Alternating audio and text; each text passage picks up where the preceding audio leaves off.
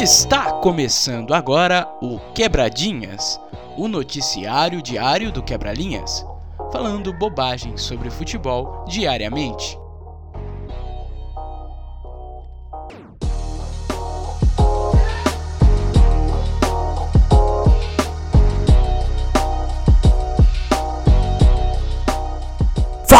Fala quebradinhas! Aqui é o Igor Varejano, eu tô passando aqui no meio de um quebra-linhas mais do que especial, porque eu tô aqui para avisar vocês que a gente tá ao vivo na Twitch todos os dias. E o principal assunto que a gente comentar na Twitch vai vir aqui para o feed do Spotify. Então vai vir como quebradinhas e vocês vão ter acesso a esse conteúdo também em áudio. Mas fique esperto, porque todas as gravações do podcast vão ser feitas lá a partir de agora. Então você vai poder acompanhar a maluquice do Quebra-Linhas ao vivo na Twitch e também é, depois disponível no feed do Spotify, editado e tudo mais. Então fica de olho porque o Quebradinhas está voando, o Quebralinhas está voando, estamos voando todos juntos. Então fique aí com esse grande momento da nossa live, o começo de uma grande era.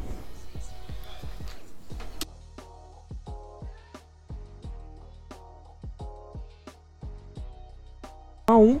Mas o que o povo quer saber é do Santos, Rafa. Não tem, não tem para onde fugir. Não tem para onde correr. Os meninos da Vila, né, no caso o Marinho da Vila, fazendo chover na Vila Belmiro, literalmente, porque choveu bastante hoje. A grande vitória do Santos 3 a 0 e vou falar para você. Que aula de futebol, tá? Que aula de futebol. É, eu, eu eu devo dizer assim que em termos do, do que o Cuca faz, a, a maneira como ele coloca, a maneira como ele motiva o Santos é, é absurda. O Santos sempre tá, parece que tá a milhão em relação ao adversário. É, eu senti isso contra o Grêmio, se não me falha a memória, e eu senti isso hoje contra o Boca. O Santos deitou e rolou em termos de intensidade. Eu não, eu não falo nem em questões táticas, até porque eu achei que o Santos, em dados momentos, teve uma postura demasiada cautelosa contra um Boca que desde o início demonstrou frágil. Mas a intensidade dos jogadores e, e destaques individuais como Soteu de Marinho foram hoje, nossa senhora, o Santos, o Santos fez um, um fez, pouca, fez pouco caso do, do Boca Juniors, né? Boca que para mim mostrou pouquíssimo repertório ofensivo, os jogadores sempre muito distantes, saída de bola excessivamente burocrática, é, às vezes até esbarrando em, em, em, limitações técnicas, e o Santos aproveitou isso bem. É, aproveitou sufocando eles, aproveitou sendo mais intenso do que eles. Eu não gosto muito de falar de vontade, intensidade física do Santos aparentou ser maior do que a do Boca. E individualmente resolveu, né? O Marinho, no, no, desculpe, o Soteudo fez uma joga, meteu um chutaço lindo pro segundo gol. E o Marinho fez uma jogadaça individual e deixou o Lucas Braga pro gol vazio no terceiro. É, mais uma exibição de protocolo que lembra muito. Isso me lembra muito quando o Atlético Mineiro do Cuca tava jogando bem, sabe? Aquelas tardes em que você não via Exato. muita organização do Galo mas os caras simplesmente estavam extremamente energéticos. É e... a bruxaria, meu filho. É a bruxaria. E conseguia. É, é, assim, o fator motivacional não deixou de ser algo importante num, num treinador. Futebol não é só o tabuleiro de xadrez querendo mostrar falhas e acertos de um modelo de jogo, né? Às, às vezes você tem um time bem motivado que crê piamente no que você quer que eles façam, no que você quer executar, já é suficiente, né? Especialmente a nível de futebol sul-americano. E o Santos hoje mostrou isso. Foi um time que jogou de forma aguerrida do início até o final. Se aproveitou de um de uma confusão defensiva no primeiro e depois através da individualidade dos seus dois craques para mim, que são o Soteu e Marinho, matou o jogo. Fez 3 a 0 no final ainda o pessoal do Boca apelou, teve expulsão do Frank Fabra no pisão ali no Marinho. Não aguentou, Exibição, não aguentaram, assim, não aguentaram, Rafa, não aguentaram. Tiveram que partir pra porrada. Pra e... variar, né? Eu não, eu não confio em jogador sul-americano, inclusive brasileiro. E assim, é, eu, o palmeirense normalmente tem o cagaço de, de porque é mimadinho e nunca viu o time sofrer de verdade, entendeu? Uhum. Mas é pra ter cagaço com a maneira com qual esse time do Santos se portou, entendeu? Porque ontem o River teve níveis de motivação e intensidade muito maiores do que o Palmeiras e causou problemas seríssimos pro, pro Abel Ferreira. Uhum. O Santos pode não chegar tão bem armado, o Santos pode não chegar tão bem armado quanto o Palmeiras para uma final. Mas se eles estão num nível motivacional diferenciado, e se eles conseguem ganhar a segunda bola do Palmeiras, entrar mais forte em disputa de bola, os seus principais jogadores buscarem jogo toda hora, serem agressivos quando estiverem com a bola, o Palmeiras pode estar com o melhor time que foi, que vai passar perrengue. E pode ser que a Libertadores venha para o Santos nessa, nessa base da, da intensidade, da, da motivação e de craques como o Marinho e Soteudo resolvendo. É, o, algumas questões aí, né, sobre a final da Libertadores. Uma é que o Santos é um time muito mais constante que o Palmeiras na temporada. É, o, a temporada do Santos ela é uma temporada espetacular em nível de, de, de recuperação. É realmente fantástica. É um time que iniciou o Campeonato Brasileiro com a perspectiva de lutar por coisas muito menores que disputou. Mas depois o Cuca conseguiu achar um padrão, um padrão na loucura. O Cuca que consegue isso muito bem, encontrar o padrão na loucura, na aleatoriedade, e foi o que aconteceu. É, o Santos vem de uma temporada em que até começar a disputar de verdade a Libertadores, estava vivo no Brasileirão ainda. Agora não está mais, mas estava muito vivo no Brasileiro até começar a disputar de verdade a Libertadores. E eu acho que tem essa questão do Santos ter um padrão de jogo, é, um pelo menos uma. Um, por que, que eu digo isso? Que tem essa, essa constância. O Santos, animicamente, engoliu o Grêmio nos dois jogos. Engoliu o Grêmio nos dois jogos. O primeiro jogo no Olímpico, no Olímpico não, na Arena do Grêmio, né? É, era pro Santos ter vencido lá já. Já era pro Santos ter saído com 2 a 1 com 3 a 1 se fosse possível. O Caio Jorge perdeu o gol. Enfim. É, o, o, Grêmio conseguiu um empate na, na Bacia das Almas ali num pênalti, é, inclusive um pouco polêmico. Mas o, o, o que aconteceu foi que o Santos engoliu o Grêmio na ida e na volta, meu filho. Exatamente com 15 na segundos de volta... jogo. É, com 15 segundos de jogo já estava 1 a 0 e a gente já tinha a impressão de que o Santos ia arrebentar. A gente já tinha a impressão que o Santos ia arrebentar. E... É, muito, é muito da magia do Cuca, né? É, Parecia esse... que era dois times diferentes jogando. Não, dois o times... Santos base, o Santos o Santos tinha uma estratégia bem simplista, mas que você vê como é a crença de um jogador em executar aquilo. Né? O Santos tinha uma, uma crença simples. Vamos é, é, ocupar o espaço que os volantes do Grêmio têm. Não vamos dar a eles o conforto de sair jogando. Só que os caras entraram com, com, com tamanha intensidade, com tamanha gana, que, o, que, o, que os alunos do Grêmio estavam sendo completamente engolidos. Foi, foi coisa que assim. E um dos melhores meio-campos do for... Brasil que tem o Grêmio, né? É um dos. Sim, tem, tem e, e, se, e se eu for buscar lá atrás, é o tipo, foi, me lembrou muito a, a seleção brasileira na, naquela fatídica Copa das Confederações de 2013, na final, em que basicamente o Iniesta recebeu esse mesmo tratamento, uma marcação dobrada e estupidamente intensa, que basicamente fez com que ele desaparecesse do jogo. É, foi realmente uma partida do Santos para entrar para a história. Contra o Grêmio, 4 a 1 que poderia ser 5, 6 também. E, e aí voltando naquela questão da inconstância.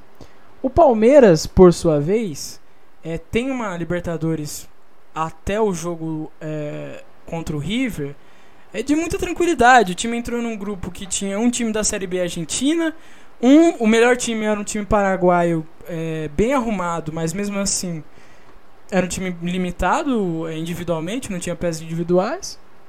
E é, um outro time que já, já veio morto para a competição.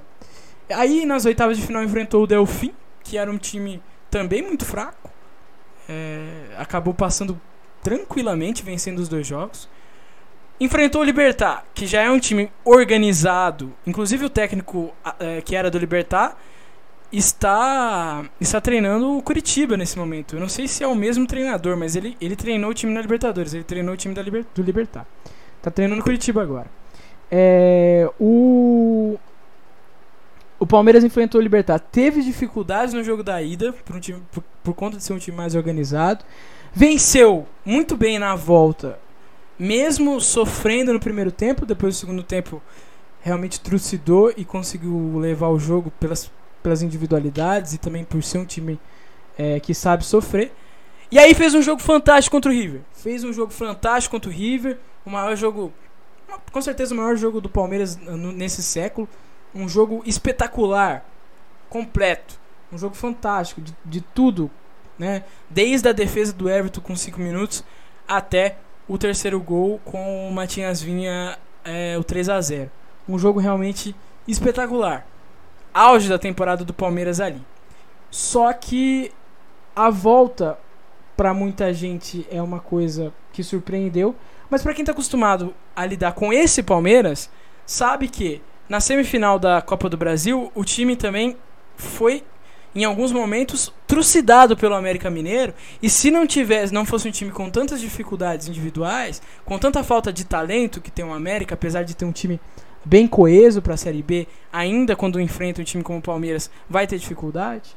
O Palmeiras foi trucidado pelo América em alguns momentos, poderia ter sofrido diversos gols ali contra o América. O Luiz Adriano encontrou ali um gol é, no, no jogo da, da volta lá em Minas Gerais, encontrou um, uma jogada de rara felicidade que ele conseguiu dominar e fazer um belíssimo gol. Depois ali o Rony fez o gol, teve chance de fazer o terceiro. Enfim, né, são as, as, as, as situações que acontecem no futebol. Mas o Palmeiras é um time muito inconstante, apesar de fazer uma temporada muito boa, uma temporada realmente de recuperação fantástica, é um time mais inconstante do que esse Santos. E, e, e eu acho que essa é uma questão que a gente tem que colocar é, quando a gente vai falar dessa final de Libertadores. O Santos é um time inferior individualmente em termos de talento. O elenco do Palmeiras é superior, sim. É um time melhor do que o do Santos. Não tem segredo nenhum quanto a isso. Mas o Santos é um time mais organizado, Rafa. Eu não acho. Você não eu acha? acho a questão. Eu acho que o preponderante, como eu disse, é a questão do fator motivacional. O Palmeiras é um time muito bem resolvido. A psicologia, a psicologia. É, eu acho que. Eu, e, pô, é um jogo só, não são dois. Não é um campeonato de pontos corridos, entendeu? Uhum. Se fosse, o Palmeiras ganharia 99% das vezes, mas com esse nível de, de motivação e intensidade que o Santos aplica no, no seu plano de jogo, na, é, vai, pode ser que ganhe o título na força do ódio, né? Falando, falando assim de forma bem informal. Pode ser que ganhe o título porque, meu irmão, os caras entraram com sangue nos olhos e, e pô, beleza, era um, era um plano de jogo mais básico, é um plano de jogo mais básico, é um time mais fraco, mas futebol é, é fantástico justamente porque não é necessariamente time melhor, é mais arrumado que vence sempre, não é verdade? Exatamente. É, o, o, Santos tem, tem essa questão de ser um time realmente. É, que na verdade é aquele time do Cuca, né? É o mesmo. O Cuca não muda muito o, o modus operandi dele. Ele é a magia. É a bruxaria. É a magia. É a bruxaria. O Cuca é bruxo. Mas é, mas é aquele time que é, você sabe como os times do Cuca vão jogar hum, dentro de algumas características individuais, enfim. Tirando isso, você sabe como o time do Cuca vai jogar. É um time que vai marcar individualmente, em toda jogada vai marcar individualmente. O melhor jogador do outro time vai ter um cão de guarda na cabeça dele do tempo inteiro, na, na, na, na perna dele o tempo inteiro. Como aconteceu hoje com o, o Tevez e o Salvio, o Alisson. O Alisson destruiu o Salvio. O Salvio não jogou. O melhor jogador do, do Boca não jogou Sim. nos dois jogos. Não jogou, não jogou. O Alisson destruiu o meio-campo do, do Boca Juniors, sozinho praticamente, porque os outros jogadores são jogadores também de intensidade, mas não de tanta pegada. E o Alisson destruiu, fantástico. E assim, foi a mesma coisa contra o Grêmio na, no jogo é, da volta.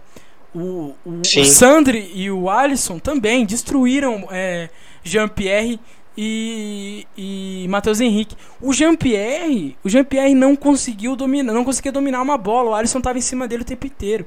Isso é a questão do cara entrar na cabeça do jogador e, e falar para ele que ele tem que ficar preso na marcação. Isso é muito louco, né, Rafa? Se a gente for parar pra pensar. Sim. O cara entra e fala assim, Sim. ó, você vai ficar nele do começo ao fim. Às vezes não acontece, às vezes o cara acaba indo numa outra jogada e não volta no cara, mas o Alisson foi e voltou o tempo inteiro no Jean-Pierre, assim como foi contra o Sábio nessa, nessa semifinal.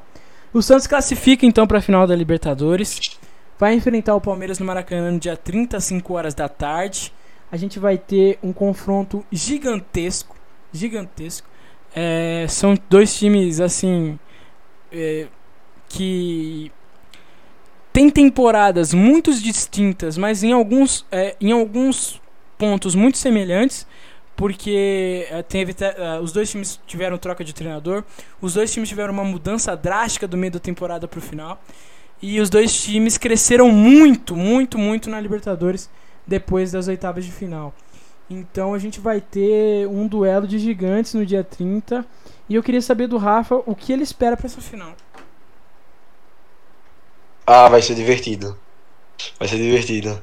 Porque a gente vai ver a, a metodologia e, e, a racionalidade de um Palmeiras contra a magia e, e a superstição do Cuca. É, é, quase um duelo sociocultural dentro do futebol esse jogo. É e, sem falar no clássico, né? Palmeiras e Santos, que tem um dos melhores nomes de clássico. Me... Palmeiras e Santos é o Choque Rei ou eu estou errado? Não, o Choque Rei é Palmeiras e São Paulo. Palmeiras Porra, e Santos. Eu sempre confundo. Palmeiras e Santos. É o vovô, né? É o. É. É o. É o. É o assim, eu não sei exatamente o nome. Eu vou pesquisar. Eu, eu cheguei a pesquisar recentemente o nome do clássico, mas eu não vou lembrar. Mas também tem o nome o clássico. Mas segue, Rafa, segue. Enfim, é clássico. Você ainda tem esse duelo de ideologias, de, de, de maneiras de gerir uma equipe. E, porra, dois times brasileiros, dois times que, que para mim, são muito bem estruturados. E, e, pô, o ano do Palmeiras foi meio turbulento, mas no final das contas, ainda pode ser um ano de sucesso com essa Libertadores. O jejum de um título estadual quebrado, né, com o fechou. Cara, muitas histórias lindas, velho. São, são ótimas narrativas independente do time que ganhar. E, e, e final Libertadores é sempre aquele clima esquentado, latino, sul-americano, gente dando sangue. Ah, cara, vai ser maravilhoso, velho. Eu espero, eu espero um jogaço. Eu espero me divertir. Ah, vai ser fantástico, Rafa. Vai ser fantástico. É... Como você disse, né? São muitas histórias, cara. O... Os moleques do Palmeiras é, fazendo a sua primeira temporada como profissional. A gente não tá falando de, de de moleques que estão jogando há pouco tempo. Não, é a primeira temporada do Gabriel Menino, é a primeira temporada do Danilo, é a primeira temporada do Patrick de Paulo, é a primeira temporada do, do Gabriel Veron jogando Libertadores, porque ele, ele se integrou ao elenco com o Mano Menezes no ano passado, depois do Mundial Sub-17, mas ele não, não tem experiência nenhuma de jogo, de jogo grande, ele entrou já quando o campeonato já tinha sido decidido. Então, assim, é, são esses moleques do Palmeiras. É um Marinho que ele cresce. Olha, o Marinho ele faz uma curva do ano passado pra cá de, de crescimento na carreira absurdo, uhum. absurdo. O Marinho ele tem uma das maiores curvas ascendentes de atleta no Brasil. Eu posso dizer dos últimos 15 anos, 20 anos. O Marinho ele sai de ser um jogador muito útil no Grêmio, um jogador que acaba tendo dificuldades de se adaptar ao estilo de jogo do Grêmio, não joga lá vem pro Santos pra ser um, uma composição de elenco. Pra ser uma composição de elenco, ele Sim. não chega para ser titular. Sim. E daí, de repente, o cara vira o melhor jogador do Brasil em 2020. E muito provavelmente o melhor jogador da América no ano de 2020. O Marinho tem uma evolução é, digna de, de, de história, Rafa. Digna de prêmio, realmente. É espetacular Trabalho, a, a ascendência de, dele. 100% de trabalho um, um, cara como esses. Ele, ele, ele, no início de carreira, sempre caiu muito naquele molde bem petino que as pessoas têm do, entre aspas, ponta burro, né? É, pois é. que, que pra mim é, é sempre uma grande balela. Mas, pô, eu lembro quando ele falou que antes de conhecer o São Paulo ele não sabia como era jogar futebol é um grande indício do que é a formação de atletas aqui no Brasil uhum. e do que são os treinadores aqui no Brasil. E, cara, ele podia ter escolhido o caminho mais fácil e ter continuado vivendo a carreira dele jogando em time de Série A, de Série B, jogando aquele futebol peladeiro, meio vagabundo tal. Mas o cara trabalhou, o de cara muita melhorou. Entrega, de muita entrega é... sempre, né? Muita entrega sempre. Sim, hoje ele é um cara muito cerebral, Hoje ele é um cara que consegue aliar essa verticalidade com um, boas tomadas de decisão. E, e, e, e, o resultado é isso que você falou, pô. É o melhor jogador do Brasil. E se. E provavelmente vai ser o melhor jogador das Américas. Acho até que um título de Libertadores tornaria isso uma certeza. É, com certeza. O cara, o cara é realmente fora de série. A temporada do Santos é de se tirar o chapéu por tudo que aconteceu. É, e principalmente esse jogador que fora de campo é tão grande quando ele é dentro, talvez até maior. Né? O cara que realmente se posiciona o tempo inteiro. E além de tudo, ele quer ser levado a, quer ser se, se levado a sério, né? Ele quer sair daquela pecha de personagem e se tornar um ídolo que provavelmente ele já já tá conseguindo conquistar. E eu acho que ele escolheu bem o time, viu, Rafa? Ele escolheu bem o time porque o Santos é um time em que esse tipo de jogador, esse tipo de de atleta que se entrega e que consegue aliar a técnica com liderança dá muito certo. O Santos é um time que funciona muito bem é, com esse tipo de atleta. É, o Santos é, é quase uma personificação do nosso futebol brasileiro, né? Sempre um dos clubes que mais formam atletas de, de seleção. E, e, é uma cultura lá dentro de, pô, você quer jogar vistoso, você quer jogar agressivo, você quer jogar pra, pra frente. Uma cultura de verdade, não é uma coisa que sai do, que tá só no papel, é uma cultura dos caras. Lá eles não ligam tanto para um futebol raçudo e pragmático, eles querem futebol bonito. E o Marinho é a personificação disso no futebol brasileiro atual. Joga muito Marinho, joga muito Marinho. É, deve aparecer em convocação para a seleção. Deve não, merecia já, já ter sido convocado. É, e vai com certeza ser convocado para a seleção. E tomara que ele fique no Santos, tomara que ele se mantenha no Santos aí por mais dois, três anos e, e consiga ganhar mais coisas, conquistar mais coisas, que o time consiga se estruturar para manter um jogador como esse, é, porque ele realmente ele é um, um, ativo fantástico. Ele é um ativo fantástico para qualquer time, qualquer time que quer que quer ser campeão e quer manter o alto nível. Marinho é espetacular. Marinho é um dos melhores jogadores atualmente no futebol brasileiro e tem potencial de se, de se solidificar nessa, nessa posição com toda certeza. Rafinha! Vamos se caminhando para encerrar nossa primeira live. Com problemas sempre, porque é assim que funciona. É, nunca vai ser tranquilo, mas eu acho que a gente conseguiu ir bem, apesar de tudo. É, a gente vai estabelecer algumas, algumas mudanças. A gente deve aparecer em vídeo, eu e o Rafa com certeza isso a gente vai conseguir. A transmissão dos vídeos talvez a gente não consiga por agora, mas muito, muito proximamente a gente vai conseguir fazer isso. Mas Rafa, é isso. Queria te agradecer por estar aqui comigo. Eu que agradeço e espero que esse seja o primeiro de muitos e que essa experiência continue rendendo frutos. Vambora, vambora, porque o Quebra-Linhas não para, no Quebra-Linhas não para. Amanhã tem gravação de podcast. Se se a gente conseguir, eu vou tentar transmitir a, gravação do podcast aqui. Acho que é bem possível, vai rolar a gravação do podcast por aqui. A gente vai fazer pelo Skype, então eu vou uh, me transmitir também e fazer a transmissão do podcast aqui na Twitch. Então a gente vai gravar o podcast amanhã, vai lançar na sexta-feira. Não deixe de, é, de, não deixe de acompanhar as nossas postagens no Instagram, que está sendo diária, todo, todo dia uma, um personagem do dia, geralmente o aniversariante, ou alguém que é, tem aniversário da sua morte, né? Que a gente homenageia ali no Instagram do Quebra-Linhas. E seguindo, seguindo, que mais pra, que pra frente só coisas boas aguardam Quebra-Linhas. Rafael Fontes. Rapidinho. é. Foi mijar, o Rafa Oi. foi mijar. O Rafa foi mijar. Oi. é isso, Rafa. Vou, vou, vou interromper a gravação aqui, a transmissão. E... Sim. E é isso. Obrigadão, Rafa. Beijão. Valeu, amigo. Até a próxima.